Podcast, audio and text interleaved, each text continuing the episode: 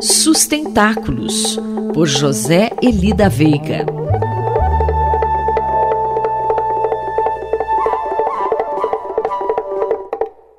Professor José Elida Veiga, bom dia. Durante duas semanas, o mar será tema de negociações na ONU. Pode nos falar sobre isso? Bom dia, Quinto. Bom dia a todas e a todos. Olha, na segunda-feira começou em Nova York uma reunião importantíssima uh, que vai durar duas semanas praticamente de negociações mundiais na ONU, né? E que infelizmente não está merecendo cobertura da mídia brasileira, sobretudo, né? Uma tentativa de se fechar um grande acordo, tratado sobre o alto mar. Quando se fala alto mar, quer dizer basicamente todas as áreas que não estão sob a jurisdição de nenhum país, né, nas tais 200 milhas, etc.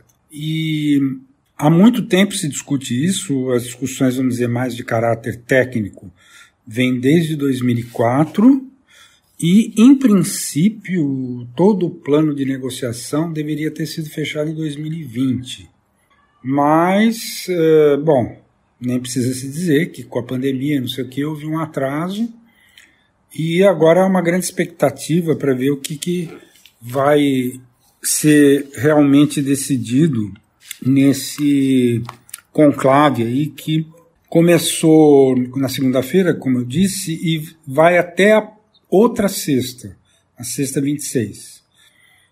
E, bom, não é fácil fazer previsões, uh, ainda mais em reuniões tão amplas, né? São quase 200 países que participam dessas reuniões, como na Assembleia Geral da ONU, aliás, que, que foi quem se comprometeu em que uh, algum tipo de acordo forte, vamos dizer, com possibilidade de aplicação mesmo, seria concluído até 2020.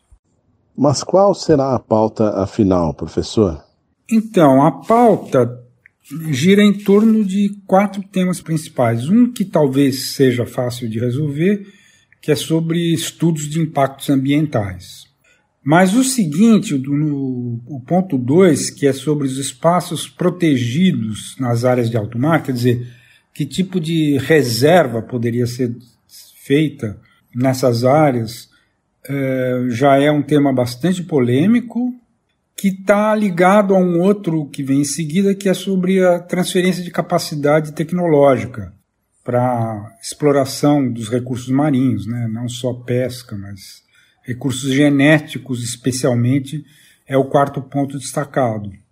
Pois é, isso tudo está muito ligado e a divisão, aparentemente, a contradição central é exatamente a mesma que a gente assiste desde 72, lá quando teve a Conferência de Estocolmo. Né?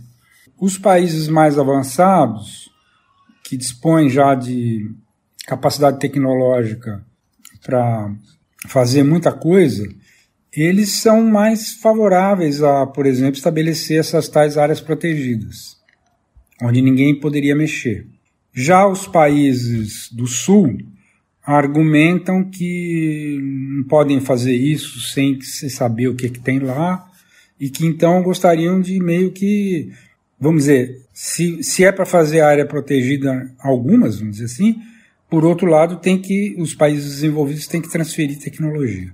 Enfim, eu não vou me estender mais porque eu queria principalmente chamar a atenção de todos vocês para a importância desse assunto que é um assunto cuja fonte principal para mim, para vocês devia ser o Instituto do Mar, lá na Unifesp da Baixada Santista.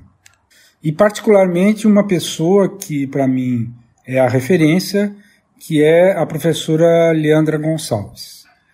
Por hoje é só, muito obrigado e um abraço.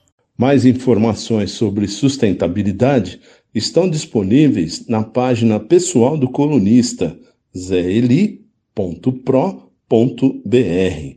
Eu, Antônio Carlos Quinto, conversei com o professor José Eli da Veiga para a Rádio USP. Sustentáculos, por José Eli da Veiga.